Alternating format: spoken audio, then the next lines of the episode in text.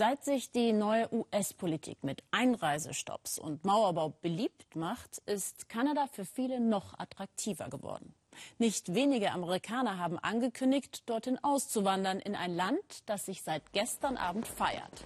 150 Jahre ist es alt. Vor genau anderthalb Jahrhunderten wurde das zweitgrößte Land der Welt gegründet.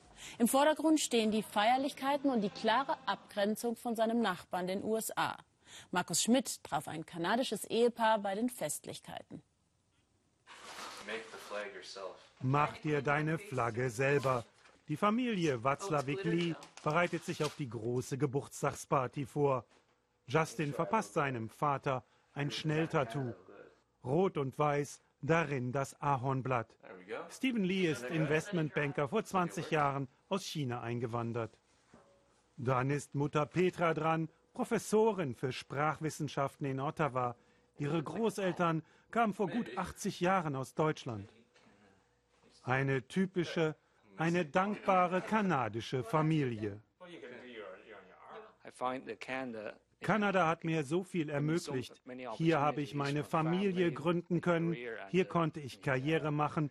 Hier bin ich jetzt zu Hause. Mit dem Bus geht es aus der Vorstadt ins Zentrum. Die meisten hier in Ottawa sind nicht in Kanada geboren, sondern wie Vater Stephen Lee Einwanderer aus aller Welt.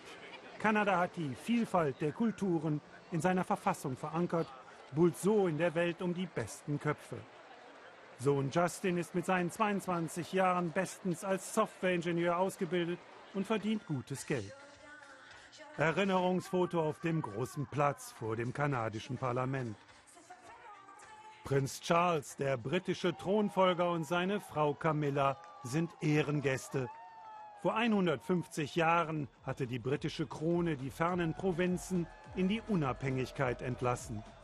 Der junge kanadische Premierminister Trudeau mag das Land führen, aber die Queen von England ist immer noch offizielles Staatsoberhaupt aller Kanadier. Überall in der Welt wird Kanada bewundert als ein Land, das die Menschenrechte verteidigt und sich für den Frieden engagiert. Und es ist ein Land, das die Aussöhnung sucht. Die Aussöhnung mit seinen Ureinwohnern, den First Nations.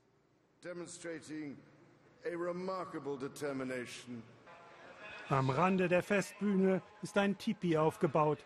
Vielen der Ureinwohner ist nicht nach Feiern zumute. Jahrhundertelang unterdrückt, ihres Landes, ihrer Kultur, ihrer Sprache beraubt, kämpfen sie um ihre Rechte. Eine Selbstmordwelle erschüttert ihre Gemeinden. Wir blicken auf 150 Jahre Ausrottung, Ausgrenzung und Assimilierung zurück. Deshalb protestieren wir hier. Er will diese Aussöhnung versuchen. Justin Trudeau nutzt diesen Tag, um sich einmal mehr von der America First Rhetorik im Nachbarland USA abzusetzen. Was uns in Kanada stark macht, ist die Vielfalt. Weil wir so verschieden sind, sind wir erfolgreich. Uns ist es egal, wo einer herkommt, welche Religion er hat, wen er liebt. Alle sind uns willkommen in Kanada.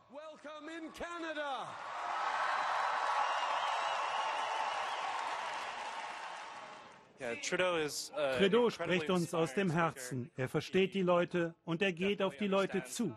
Er lebt die Werte, von denen er spricht.